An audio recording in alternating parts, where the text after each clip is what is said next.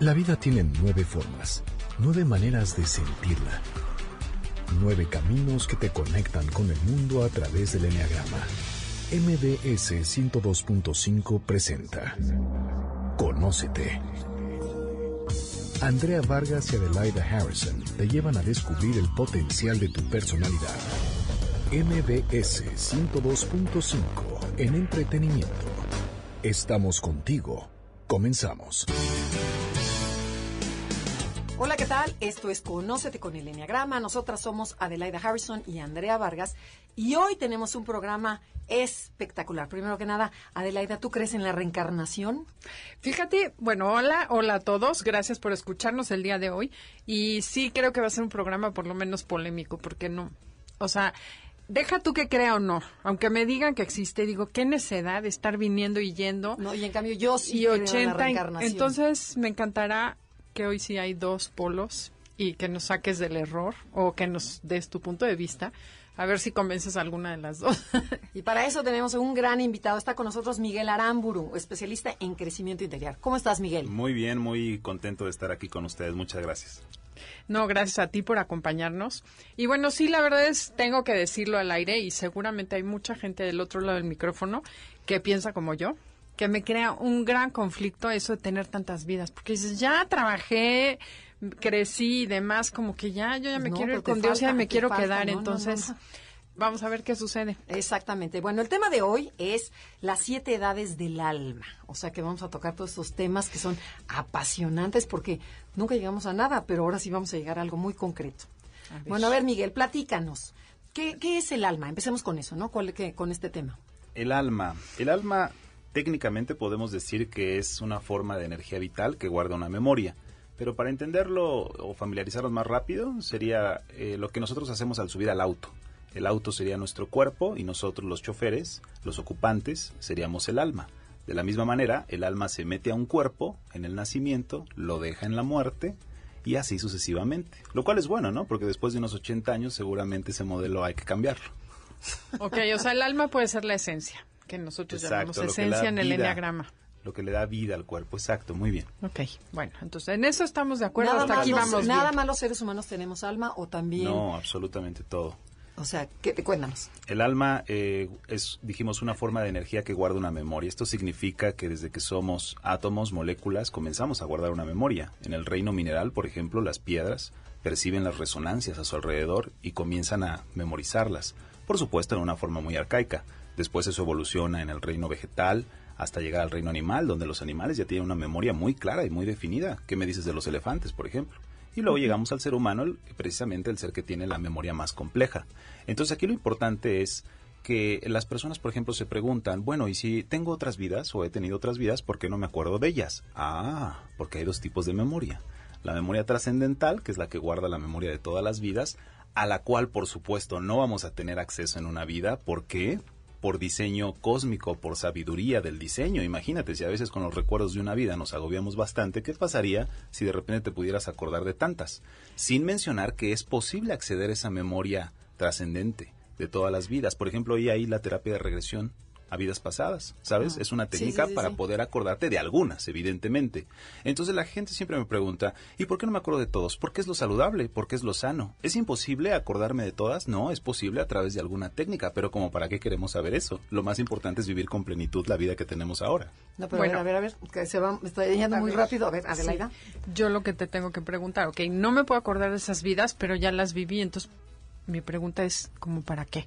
Ah, importante. Qué pregunta tan importante. No nos solemos recordar desde las vidas pasadas porque no es necesario, pero todo lo aprendido en vidas pasadas lo estamos incorporando en esta vida. Es decir, el, el aprendizaje en cada vida se va acumulando. De manera que cuando nacemos ya aplicamos ese aprendizaje de manera instintiva. Déjame ponerte un ejemplo.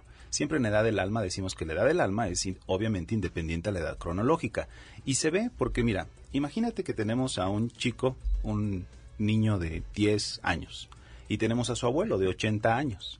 Seguramente han visto esta escena donde el niño es muy pequeño, 10 años, y sin embargo eh, parece ser muy maduro, parece hablar como adulto, eh, parece comportarse siempre bien y trascender las cosas de una manera más o menos fácil. En cambio, su abuelo, que tiene 80 años, eh, tiene fama de, exacto, se comporta como niño, es berrinchudo, es conflictivo, es una persona de muy difícil trato. Es más, el, el nieto termina dándole terapia al abuelo generalmente, cada vez que este se enoja, cada vez. Entonces decimos, qué raro, ¿qué está pasando ahí? ¿Acaso todos los años que vivió este señor no le sirvieron? ¿Y cómo es posible que este joven tenga Sí, más sabiduría si tiene 10 años? No es posible. Ah, lo que pasa es que en el joven tenemos un alma vieja y en el abuelo tenemos un alma infantil. Para que tengan una idea, el alma infantil tendrá acaso unas eh, 50, 60 vidas. ¿Mm? En cambio, el alma vieja tiene más de 200. Qué cosa. Interesante. Mira, Bueno, eso pero- sí es cierto, que hay gente que parece que no ha vivido y no ha aprendido nada y tiene 90 años. Eso sí te lo concedo. Y hay niños impresionante. que tienen... Pero a ver, ¿de dónde sacas esto? ¿De dónde, en qué se basa esto de que tenemos 200 vidas y que, bueno, todo lo que está haciendo? Bueno, primero dices que el alma tiene siete vidas, ¿no? Porque ese es el tema. Siete Siete, edades. Siete edades. Siete edades, exacto. Bueno, Déjame ¿de dónde explicar. viene toda esta información? Esto es bien importante. Para poder comprender el tema de la edad del alma hay que comprender el tema de la reencarnación. Y ahí nos vamos a conectar primero con la ciencia moderna, si les parece bien, porque ese es básicamente nuestro punto escéptico, ¿no? En la mayoría de los casos. Sucede que hasta los años 70 la ciencia estaba en una zona ya muy estable y definida, en una zona de confort. ¿Por qué? Porque decía, bueno, pues tenemos la claridad de que la vida se inicia con el nacimiento y se acaba con la muerte y ya está, esta vida es todo lo que hay y listo. estábamos bien contentos Y estábamos muy tranquilos. aparentemente con eso. Sí, no, no, yo diría que tranquilos por la certeza que da el creer que conoces la realidad, pero por otro lado anhelábamos, por supuesto, que Algo hubiera más. más. Porque además aquí hay una paradoja bien importante. ¿En qué momento de tu vida consideras que has aprendido más y que has dominado el arte de vivir? Evidentemente es en la vejez. Y qué curioso, ¿no? Uno se muere cuando parece que está más preparado. Entonces ahí el sentido de la vida se desquebraja, porque decimos que injusto. Justo cuando hemos aprendido a vivir, justo cuando ya dominamos, cuando ya estoy viejo, me muero. ¿Cómo es posible? Entonces, obviamente lo que sucede aquí es que en los años 70, un señor llamado Kenneth Rank, que después fundaría un instituto muy importante en Estados Unidos para estudiar todas las experiencias de proximidad a la muerte, el doctor Kenneth Rank, eh, se da la tarea de, bueno, lo primero que hay que decir es que él vive lo que llamamos una experiencia cercana a la muerte. La del túnel y la luz. Exactamente. El, el término correcto, que ya se volvió un campo de investigación científica, es Post-Mortem Experience y Outbar Experiences. Bien, estos, este señor tuvo una de estas experiencias y se de- dedicó a recolectar experiencias similares de personas que hayan estado clínicamente muertas. Pero ojo, ¿qué es clínicamente muertas? Vamos a poner el ejemplo de una bombilla, un foco. Eh, ¿Qué pasa cuando el foco se funde? Bueno, se averió el filamento, ya no traspasa la energía eléctrica y decimos está fundido. Bien, la muerte clínica es cuando nuestro cerebro se fundió, ya no hay energía eléctrica en él y por lo tanto clínicamente no podemos experimentar nada, no puedes tener ningún pensamiento y ningún eh, sentimiento ni nada por el estilo. Bueno, pues resulta que Kenneth Rank descubrió que miles de personas alrededor del mundo que habían estado clínicamente muertas por segundos o minutos y que luego fueron resucitadas a través de algún sistema como hoy vemos los electroshocks, etcétera, la reanimación cardiopulmonar, no importa el método, las personas volvían a la vida, el corazón volvía a latir y de repente el cerebro se volvía a encender después de estar apagado. Aquí lo impresionante es que al día de hoy, 30 años después, hay millones de personas alrededor del mundo que han muerto, han resucitado y adivina qué, todas platican exactamente lo mismo. Personas de diferente cultura, raza, edad, sexo, religión, ¿cómo es posible? ¿Y ¿Cómo qué es es lo que posible? platican? Y lo que platican es que se ven fuera del cuerpo cuando murieron, se vieron fuera del cuerpo, como si solo fueras los ojos y no tuvieras cuerpo, eh, que fueron a través de un túnel viajando rápidamente, un túnel de paredes oscuras, que entraron en una luz blanca intensa, que sintieron una paz y un amor inexplicables, que en el viaje en el túnel se encontraban con personas fallecidas con anterioridad que les daban como la bienvenida. Y el último signo es que al entrar a la luz blancas empezaban a revisar su vida, eh, es decir, desde que nacían hasta que murieron, eh, como una especie de flashback en una película, iban a los momentos más importantes de su vida. Y en ese momento, para la mayoría de las personas, volvían a entrar en su cuerpo. Imagínate el viaje de regreso, ¿no? Sí, Vuelves no otra vez por el túnel, claro. ya estás en una paz, un amor extraordinario. Y aquí mira lo que nos parece muy gracioso. Eh, más del- de la mitad de las personas que han estado clínicamente muertas les molesta bastante cuando se descubren que han regresado a su cuerpo. Sí, sí, ¿Por qué? sí. Se sienten frustrados, dicen, jamás había sentido esa paz, ese amor. Caray, ¿por qué vuelvo a estar en este cuerpo? Imagínate, normalmente le tenemos miedo a la muerte.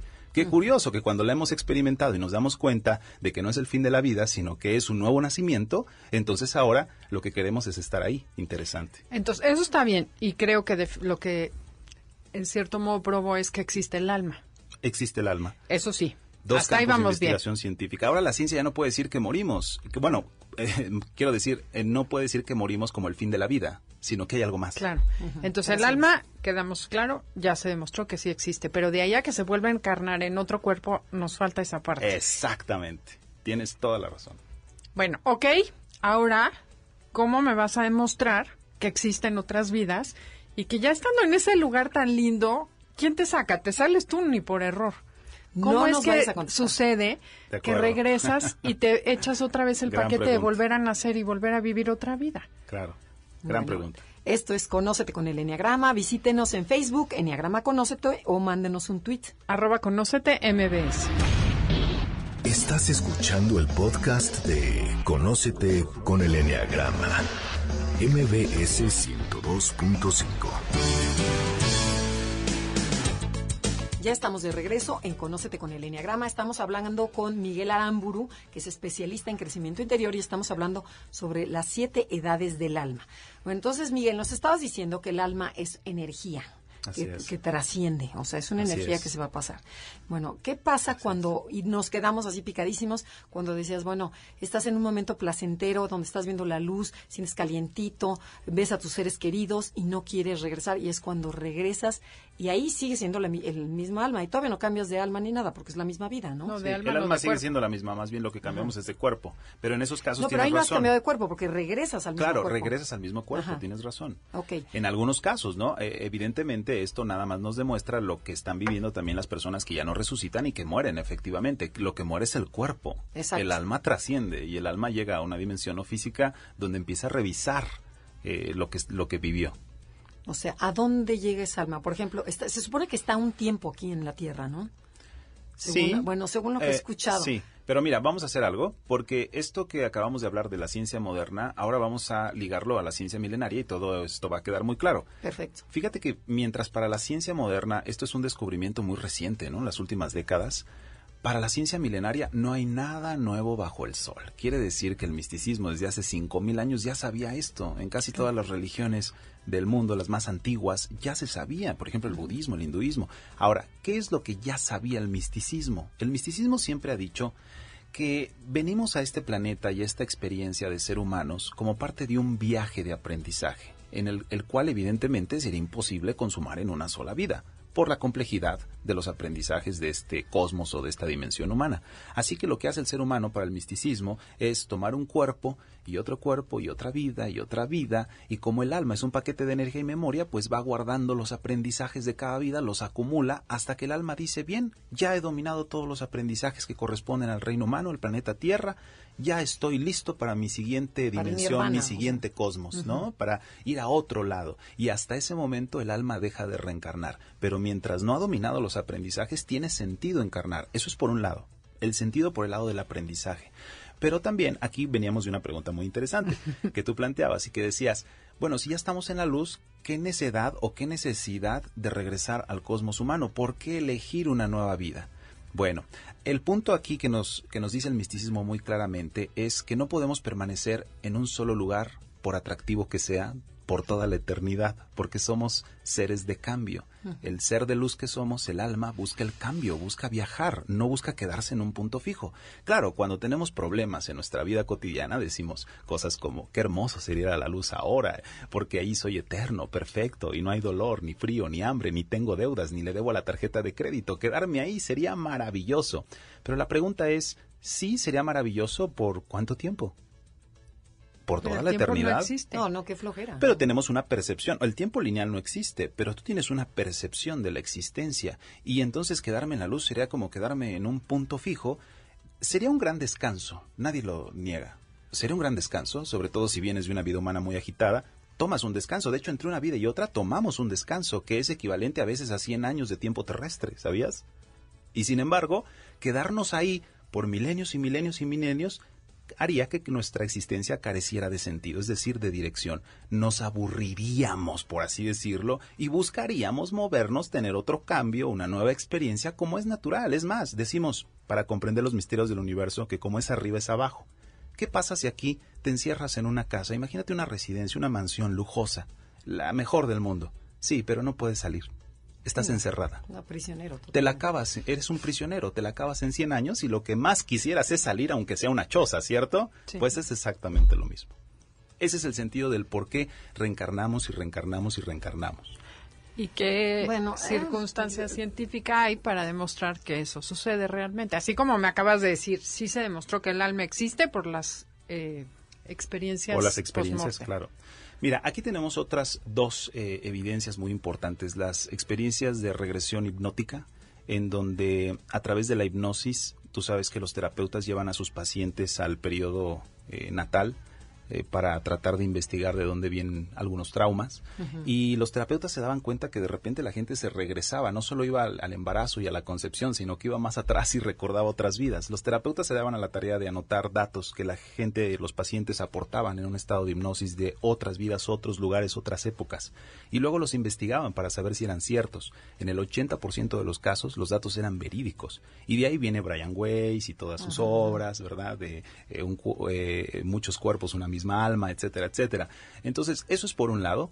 Eh, las personas con las técnicas correctas podemos incluso recordar vidas y aprendizajes que hemos tenido. Y la segunda evidencia es la que comentábamos al principio. ¿Cómo explicar que personas con una edad cronológica eh, menor tienen más sabiduría innata, implícita, que personas con una edad cronológica mayor? Ahora, para entender esto un poco más, yo les propongo que hagamos el viaje que hace un alma desde que entra al planeta Tierra hasta que se va y vamos mirando las siete edades del alma. Y ahí muchas de las preguntas se van a quedar totalmente claras. Bueno, no está concedido, pero vamos a hacer ese viaje. Sí, también, todavía no nos convences. Pero bueno, vamos a tocar las siete edades del alma, porque si no, nos vamos a, no vamos a tocar el tema. Exacto. Adelante. Lo primero que ocurre cuando un alma llega a esta experiencia humana es pues que tiene su primera vida. Pero tú te imaginas tu primera vida en el planeta, es decir, nunca has estado aquí. Va a ser una experiencia avasalladora, ¿cierto? Pero tú dices que esa alma ya a lo mejor es vieja, ¿no? No, no, no. es Estás refiriéndote de- a la que se estrena. A la que, A la se, que se estrena, exactamente. el debut. Brand new, ajá. Eh, sí, Pues así Yo tengo es. una amiga que cuando ve a alguien que es totalmente iracundo y no tiene control, me dice, no, hombre, este sí es primera reencarnación. Supongo que a eso te vas a referir. A eso nos referimos un poco. La primera eh, vida de un alma en el reino humano es muy especial porque es el debut. Y entonces, ¿qué ocurre? Que pues la experiencia que va a vivir es totalmente avasalladora. Entonces, a este tipo de alma le llamamos alma bebé o alma primigenia. ¿A qué se refiere? Pues a que evidentemente no tiene experiencia acumulada. Vamos a estar las primeras 40 vidas en esta edad del alma, tratando de resolver qué? la adaptación al medio ambiente, por eso, ojo, no nacen en la Quinta Avenida de Nueva York, un alma bebé, lógicamente nace en medios rurales, por ejemplo, en tribus, en, condiciones de vida muy elementales y a veces las tomamos como precarias. ¿Por qué? Porque eso es lo que necesita, ¿sabes? Necesita tocar la tierra, relacionarse con el agua, con el fuego. Eso es lo primero que necesita. De hecho, a veces tenemos la per- percepción que las almas primigenias son más todavía animales que humanos, por así decirlo, sin que eso sea una ofensa, no, es simplemente que sus instintos todavía son muy salvajes. Eso te iba a preguntar ahorita. Tú dices que el- las almas van acumulando energía o eh, información exactamente. y que las piedras ya tienen una especie de alma. Así es. De hecho, Empiezan Ramón. Lula en el siglo Exacto. XII sí menciona que hay nueve niveles Exacto. jerárquicos Así de es. alma. Así es. Pero entonces sí, a lo mejor esa alma primigenia viene de ser reino mineral o vegetal o es nueva. Esa es otra pregunta que siempre me hacen. ¿Y en dónde estábamos antes de llegar aquí? Evito hablar de eso, sobre todo al principio, porque ya de por sí este tema Es suena a ciencia ficción y ahora con lo que les voy a decir puede que se escandalicen un poco. Pero les, se los voy a decir, se los voy a decir.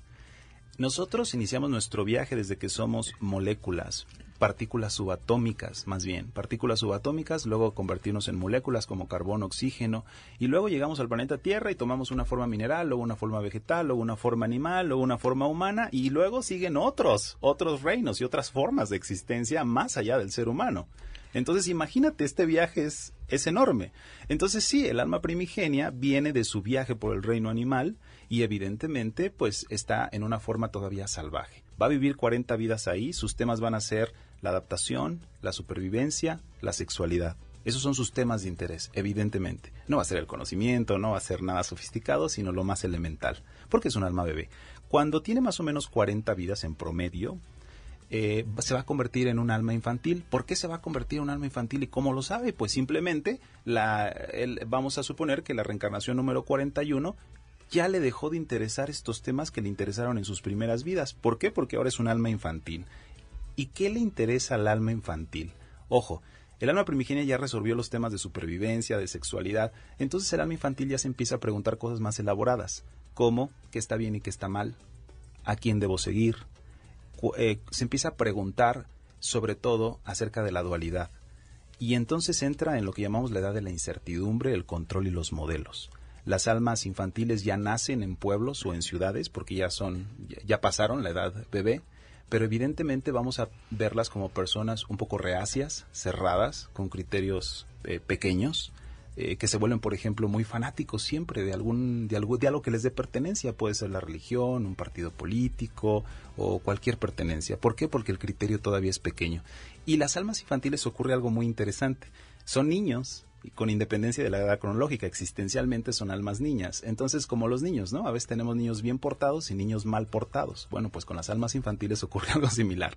O son muy bien portadas, y ya sabes, son así eh, la señora del pueblo, o la religiosa, o la monja, que hace todo puntualito, como lo manda o lo dicta, ¿no? Este, su religión o su grupo de pertenencia o son definitivamente rebeldes, guerrilleros, este terroristas, delincuentes, es decir, se portan bien o se portan mal. Y esto es normal porque parte de esta edad es resolver precisamente la dualidad que siente el alma infantil.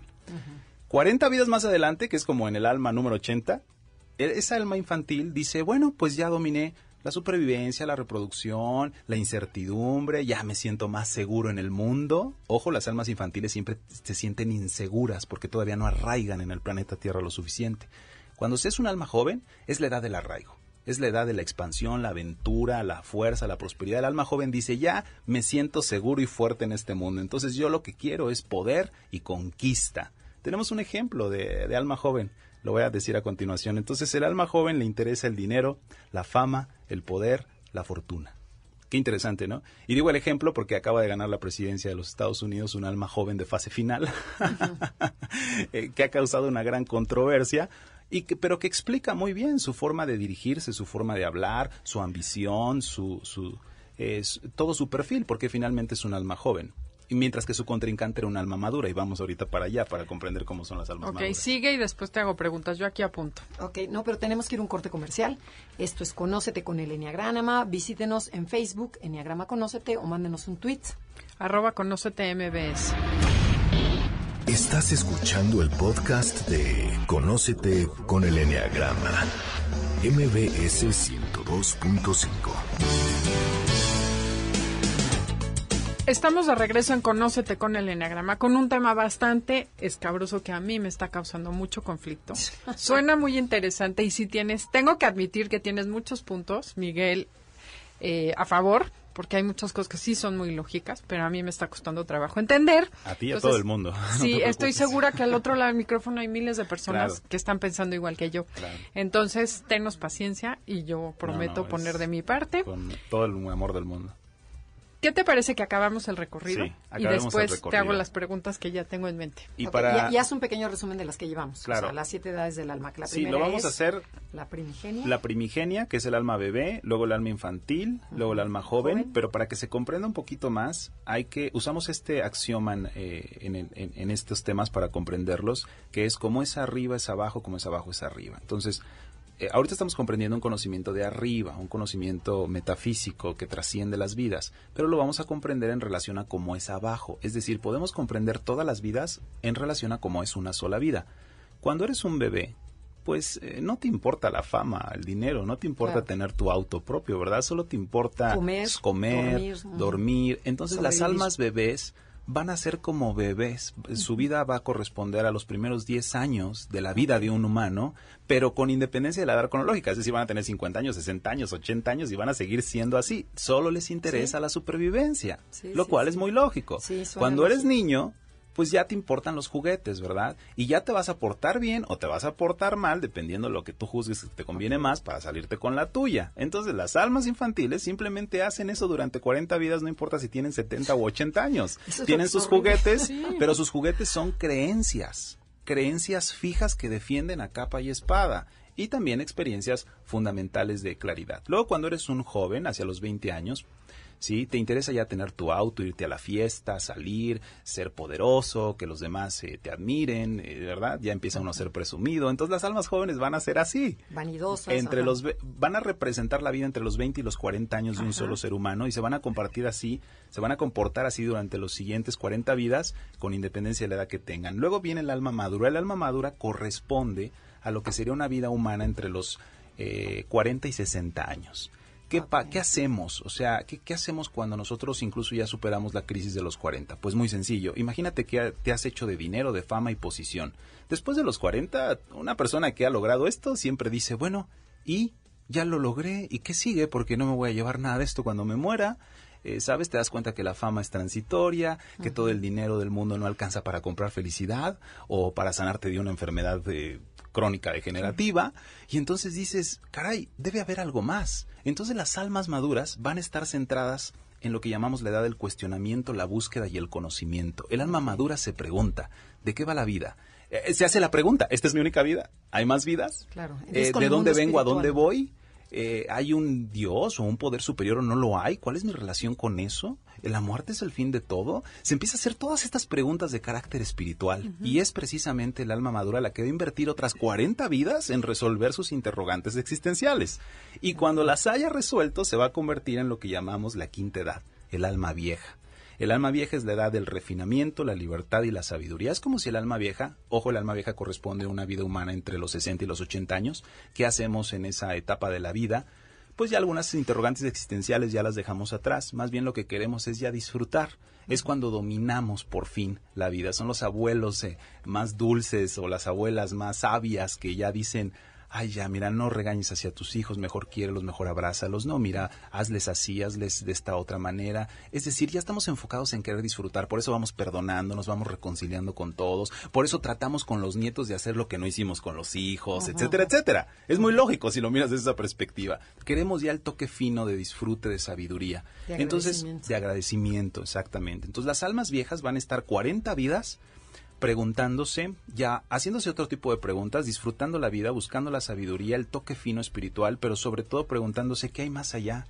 Ya, ya, como que ya me aburrí de estar aquí, como que ya esto lo dominé. Okay. Como que ya quiero otra cosa y se empiezan a preguntar si hay otros mundos, otros reinos y se meten, por supuesto, en todo lo paranormal, en todo, eh, todo el tema de escuelas antiguas de sabiduría para tratar de investigarlo otras 40 vidas ahí. A ver, llevamos 5 edades por 40 vidas, llevamos 200 vidas no. en promedio. Entonces, la última la llamaste, el, después de la vieja pasas a la trascendental. Sí, hay otras dos edades del alma, pero sí tengo que decir algo. Las primeras 5 se viven en el planeta Tierra y son, son en la que la inmensa mayoría, quizá el 99% de los humanos, va a estar.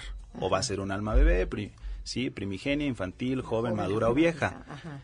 Las almas trascendentales e infinitas ya no viven en el planeta Tierra, sino que viven en la dimensión siguiente. Le llamaremos por ahora la dimensión no física. Eh, los budistas le llaman el bardo o la dimensión de luz. Es el espacio entre vida, entre una vida y otra, donde vamos, descansamos, revisamos, decimos, ok, aprendí esto, soy un alma eh, joven que ahora voy hacia la edad madura, muy bien, entonces voy a elegir una vida para estos aprendizajes, etcétera, etcétera. Y entonces es ese espacio que los budistas llaman el bardo, es donde recapitulamos la vida anterior y elegimos las condiciones de la siguiente. Bueno, las almas trascendentales infinitas ya viven ahí, ya no tiene sentido que regresen al planeta Tierra porque ya dominaron la o sea, mayor ya parte de sus al Exactamente, viven en el nirvana, por así decirlo. Pero Llegan no a venir a a, la Tierra, ahí. no se quedan ahí. Para poder avanzar hacia otros mundos y otras dimensiones, ellos tienen que hacer un trabajo de ayuda, es decir, ayudando al otro, verdaderamente aprendo a seguir ascendiendo. Por eso es que las almas trascendentales van a venir al planeta Tierra al ritmo de 3 a 5 almas cada siglo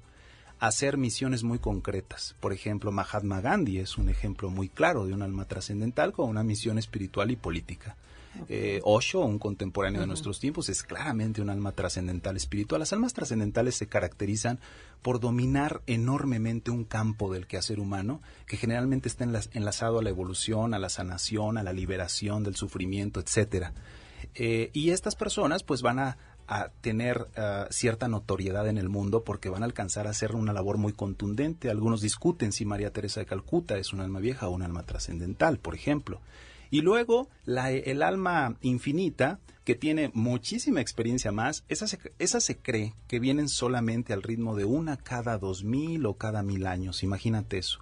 Y varios maestros de la antigüedad son considerados almas infinitas. Lao Tse, por ejemplo, Jesucristo, Buda, ¿Y qué es lo que distingue un alma infinita de una trascendental? Ah, pues que tienen tanta experiencia acumulada que pueden realizar los famosos milagros. Es decir, tienen cierto dominio de la energía y la materia y hacen lo que los demás consideran pues milagros, cosas inexplicables, ¿no? Vemos a un Jesucristo eh, levantando paralíticos, curando a los ciegos con mucha facilidad y elegancia, ¿no? Decimos, este hombre, ¿cómo es posible que lo hiciera? Y con la autoridad con la que hablaba y vino literalmente a a, dejar una huella tan trascendental en el mundo que dos mil años después lo seguimos teniendo muy presente, ¿no? Sea que estemos a favor o en contra, no importa. Finalmente se ha vuelto una figura eh, de mucho peso y es porque es un alma infinita.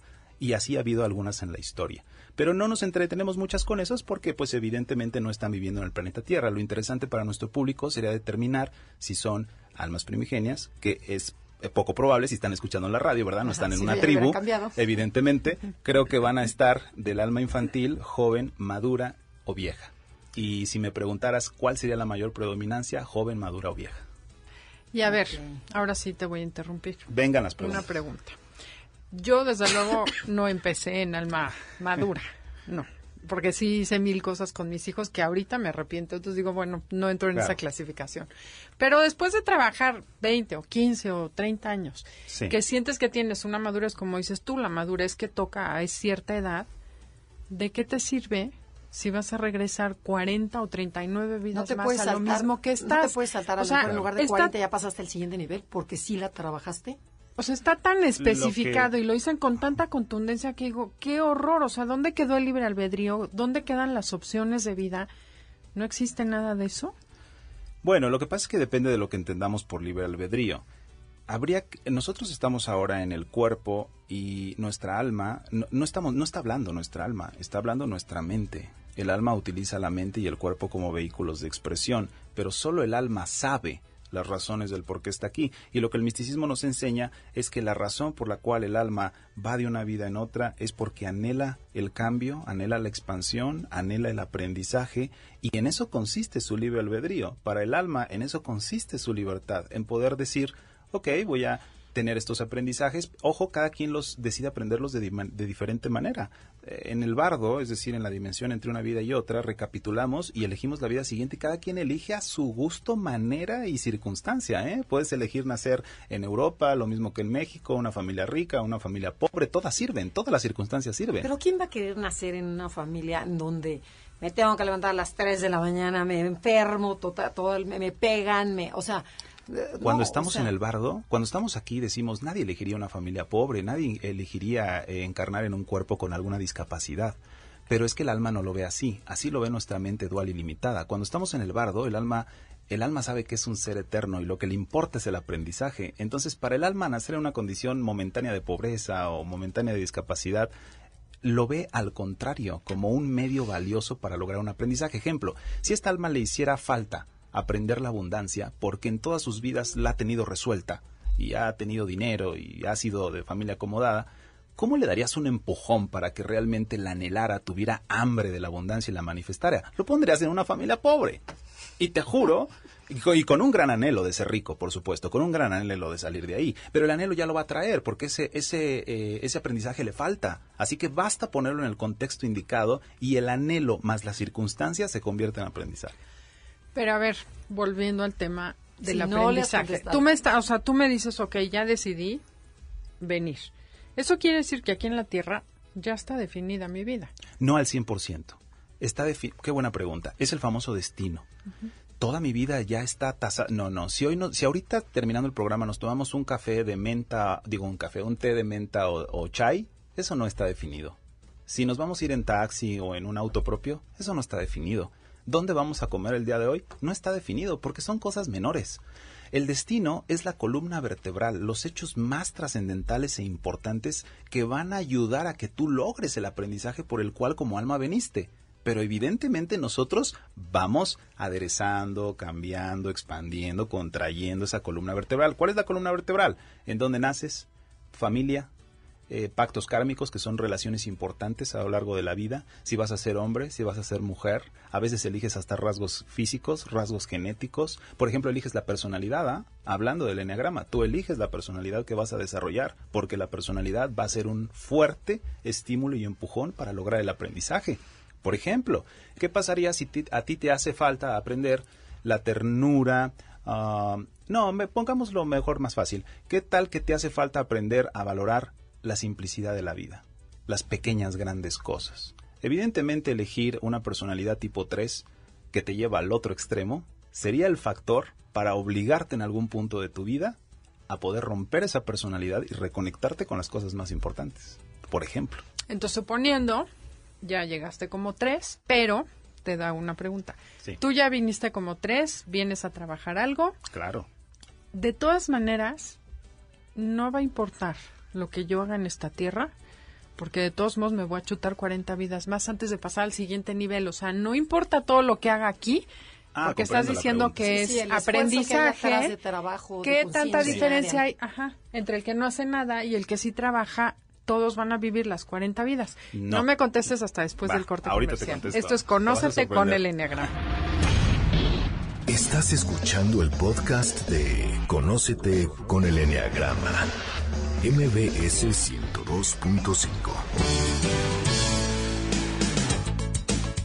Ya estamos de regreso en Conócete con el Enneagrama. Somos Adelaida y Andrea y estamos con Miguel Aramburu, especialista en el crecimiento interior y estamos hablando de las siete edades del alma. Se las vamos a repetir. La primera era la, la bebé, primigenia. Primigenia, muy bien. Primigenia, infantil, joven, madura, vieja, trascendental e infinita. E Que son las últimas dos, que son las inalcanzables. Bueno, pero a ver, Adelaida, tenías una pregunta que casi te lo acabas ahorita en el comercial. No, lo que yo digo es que, ok, ya decidiste, ah, estábamos preguntando del libre albedrío, que es algo básico en el ser humano. Y me decías que no, que escoges allá arriba en las pues en el espacio. En el bardo o espacio. antes de venir, el alma escoge qué experiencias quiere vivir. Claro. Para mí eso, entonces quita todo el libre albedrío. Hablabas de la columna vertebral, que es el destino y todo lo demás es accesorio y eso sí lo puedes cambiar. Exacto. Pero has mencionado que es 40 vidas de cada nivel. Eso quiere decir que entonces aunque haga lo que haga, me faltan 39 y vamos a hacer como monitos en rueda. ¿Cuántas vueltas llevas? Me faltan 5, a ti te faltan 6, nos vemos en el siguiente nivel. o sea, me suena, estoy haciendo lo caricaturesco, pero me suena que hagas lo que hagas vas a pasar la misma experiencia. Sí, ¿de qué sirve que hagas conciencia en una vida, trabajes durísimo? Exacto. Y si vas a seguir, todavía te faltan 38, dices, no, claro. es que nos falta hablar del factor cuantitativo y cualitativo que lo explica muy bien. Ok. Eh, cuando yo digo 40 vidas o 250 vidas por todo el ciclo, es un promedio, es una aproximación. Cada alma va, lo va a vivir de, en diferente forma y en diferente cantidad. Existen dos aspectos del aprendizaje. La, la parte cuantitativa, que se refiere a la cantidad de vidas que hemos vivido, y el factor cualitativo, que es qué tanto las hemos aprovechado. Por ejemplo, hay almas que llegaron al alma vieja no en 200 vidas, sino en 100 en la mitad, de, en la mitad de las vidas de otra persona porque las aprovechó mejor. ¿Qué, se, ¿Qué significaría aprovecharlas mejor?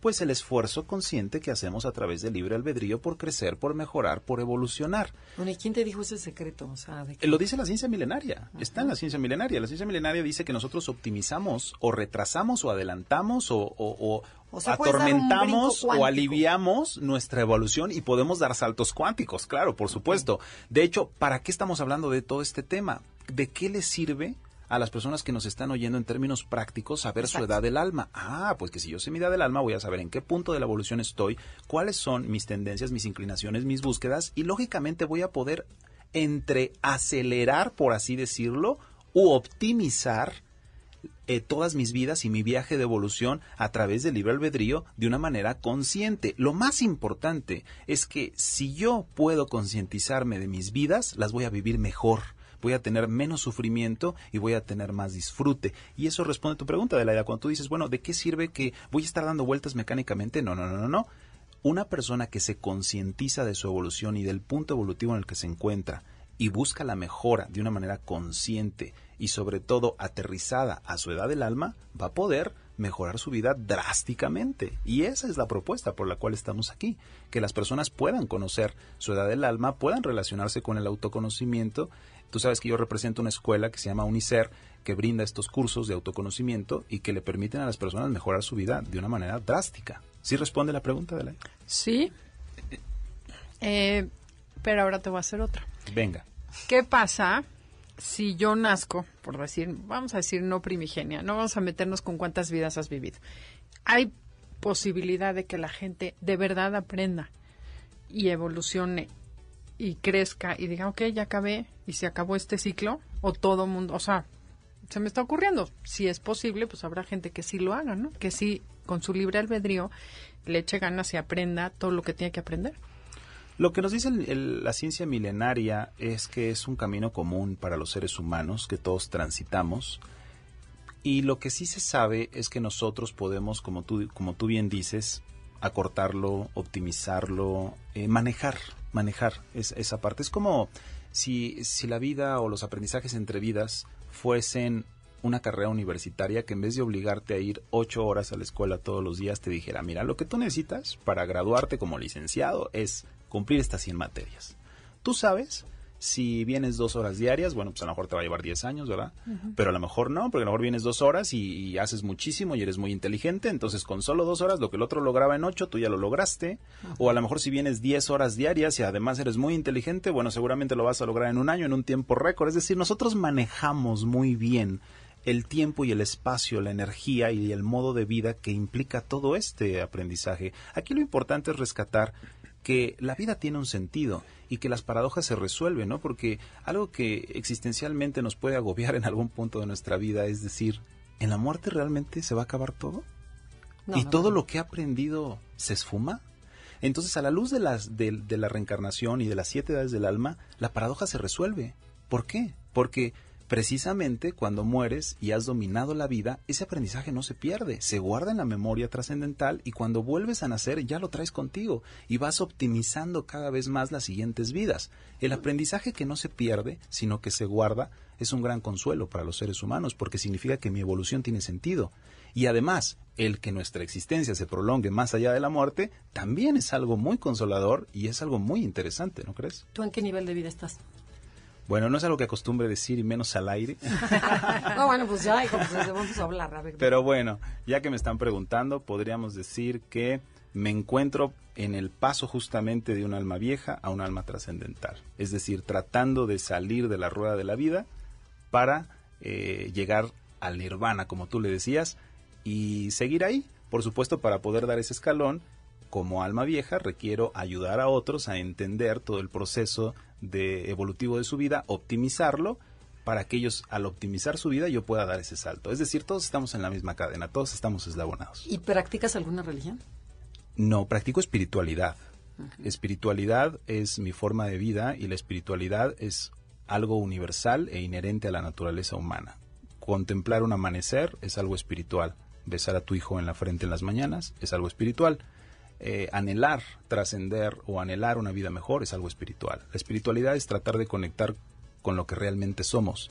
Y cuando entendemos eso nos damos cuenta que somos seres de luz, seres divinos, con un potencial extraordinario. Eso es verdadera espiritualidad. No tiene que ver con credos, no tiene que ver con creencias ni con dogmas. Es una espiritualidad libre y verdadera que es precisamente la espiritualidad que estamos destinados a vivir ahora hablando a nivel humanidad en los siguientes años. Claro que además, bueno, todas las religiones tienen o deberían tener ese objetivo, llevar al ser humano a vivir una vida más en contacto con su parte espiritual, ¿no? Así es. No sé qué decirte. La verdad es que hay muchas cosas que son muy lindas, porque el pensar que ayudo a los demás y me ayudo a mí mismo, creo que es algo que nos surge como seres humanos. Eso es. Y creo que en este momento no se trata de que te convenza o me convenza, sino más bien que todos sigamos esa invitación a tomar todo lo bueno que nos pueden dar las diferentes tradiciones o eh, caminos. y sí me encanta la idea de saber que todos los seres humanos estamos aquí juntos, eso es cierto. si una o dos vidas o cien o trescientas. En un viaje compartido. Tiene sentido en el momento en que ayudas a los demás, en que te ayudas a ti y compartes con los demás lo que puedes ir aprendiendo y entendiendo. Claro. Y, elevando la conciencia, ¿no? Y tiene más ramas, tiene más implicaciones, porque ahora imagínate que todos somos una familia de almas que estamos encarnando en todos los reinos. Entonces significa que las piedras son mis hermanos, que las plantas son mis hermanos, los animales son mis hermanos, los humanos son mis hermanos, y vivimos una especie de hermandad que entendió muy bien San Francisco de Asís, ¿no? Cuando decía hermano almendro, hermano sol, hermano Mm. eh, perro, etcétera. Y yo creo que este es el sentido de unidad que persigue la espiritualidad, entender que al final todos somos uno. Pero para poderlo entender tenemos que trascender pues la percepción de separación, el ego y todo lo que nos atrapa en el miedo, etcétera, etcétera, ¿no? Entonces, me gustaría también comentarles que mm, el alma no solo atraviesa este viaje por siete, siete estaciones o siete edades, sino que además en cada vida el alma viene a buscar un propósito, cumplir un aprendizaje, dijimos, específico y diferente en cada vida. Ese aprendizaje específico, que si lo descubrimos va a optimizar todavía más nuestra evolución, es lo que llamamos misión de vida. Y eh, comento esto porque precisamente uno de los cursos próximos a impartir aquí en la Ciudad de México se llama Misión de Vida Realización del Ser y es un curso muy exquisito porque vamos a comprender que el alma a través de sus siete estaciones va especializándose en una habilidad, lo que le llamamos el talento trascendental. Por ejemplo, un alma desde primigenia hasta vieja conectó con el servicio, el servir a otros. Fue especializándose en eso, se le dio, lo disfrutó, dijo es que yo estar con el otro, ayudarle, eh, acompañarle, asistirle, para mí es un gran privilegio y le deja un gran sabor de boca. Entonces, eh, lo, lo que sucede es que en esta vida nace con ese talento natural y ese talento le llamamos el servidor, pero hay siete talentos. Puedes nacer servidor, artesano, guerrero, erudito, comunicador, místico o dirigente. Y, e- y entonces en este curso descubrimos el talento, descubrimos la misión de vida y optimizamos todavía más nuestra evolución.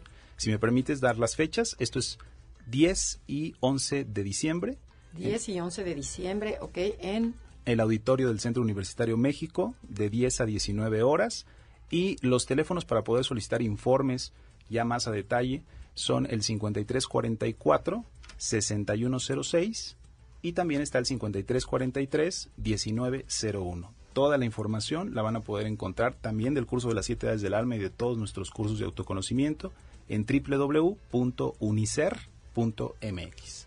Perfecto. Entonces, tú mencionaste, Miguel, que en cada una de las siete eda- edades del alma hay una misión. ¿Podrías recalcarlas para, para hacer un, Sí. un cierre? Sí, la misión está relacionada a descubrir no solo mi edad del alma, sino qué talento tengo, de, pero que conste que el talento es algo que he practicado durante todas esas vidas, sean 50, 100 o 200. Y entonces hay siete talentos. Yo voy a descubrir mi talento natural. Por ejemplo, déjame hablarte un poco de mi caso. Yo me descubro como místico comunicador, que son, eh, puedes tener hasta dos talentos. Y entonces, místico, pues estoy en la espiritualidad. Comunicador, pues aquí estoy, ¿verdad? Eh, Comunicando a través de la radio la espiritualidad. Cuando yo comprendí mis talentos y comprendí que mi misión en la vida era ayudar a la evolución de los demás a través de mis talentos, mi vida cobró un sentido drástico. Todo lo que había buscado del mundo vino a mí. Cuando yo le di al mundo mi talento, cuando yo le di lo mejor de mí, el mundo me dio lo mejor de sí mismo. Hoy te puedo decir que soy una persona realizada, plena, feliz en todos los ámbitos de la vida, gracias precisamente a que encontré el sentido de mi vida y todos los días me levanto para llevarlo a cabo de una manera consciente. Dime si no es un privilegio. No, bueno, totalmente. No, ya eso estamos llamados todos, a que descubramos para qué llamados. somos buenos. Pero a ver, di- dinos el talento rapidísimo de cada una de las etapas para que cada quien por lo menos se motive en la que esté. Sí, eh, al final en todas tus vidas trabajas ya sea al servicio, lo cual te convierte en servidor. Puede ser que seas artesano, que son personas vinculadas al arte o a la tecnología. Los guerreros, que son personas vinculadas a desafiar todas los- las, las marcas establecidas en cualquier rama del quehacer humano. El erudito, que tiene que ver con el conocimiento y la comprensión de las cosas, de ahí vienen los grandes científicos. Los comunicadores, que son los emisores de la cultura en el teatro, la radio, la televisión, etcétera, etcétera, todas las artes. El místico, que tiene que ver con la sanación espiritual, todos los terapeutas, psicólogos, etcétera, etcétera. Y finalmente los dirigentes, que son grandes líderes que, han, que marcan la historia y que crean grandes iniciativas. Eh, Luther King, por ejemplo, eh, liberando esclavos, me vienen muchas personas a la mente. Entonces, entender cuál es nuestro talento nos pone en la condición de poder realizar el propósito de nuestras vidas y nunca vas a ser más feliz ni vas a tener más prosperidad y abundancia hasta el momento en que conozcas tu vida y lo hagas. Claro. Wow. Pues sí, es una tarea difícil. ¿Cuál eres tú, Andrea? ¿Qué talento tienes? Bueno, apenas lo voy a descubrir. Bueno, pues les agradecemos mucho también al público. Tomen todo lo bueno, como en todas las ocasiones. Es una invitación a que descubran su talento y que lo pongan al servicio de los demás, de este mundo que tanto necesita, para que así mejoremos la conciencia universal que nos urge. Así y es. bueno, pues gracias por habernos escuchado. Esto fue Conócete con el Enneagrama. Se quedan con Concha León Portilla y disfruten en la tarde. MBS 102.5 presentó Conócete. Andrea Vargas y Adelaida Harrison te esperan en la siguiente emisión con más herramientas para descubrir tu personalidad a través del Enneagrama. MBS 102.5 en entretenimiento. Estamos contigo.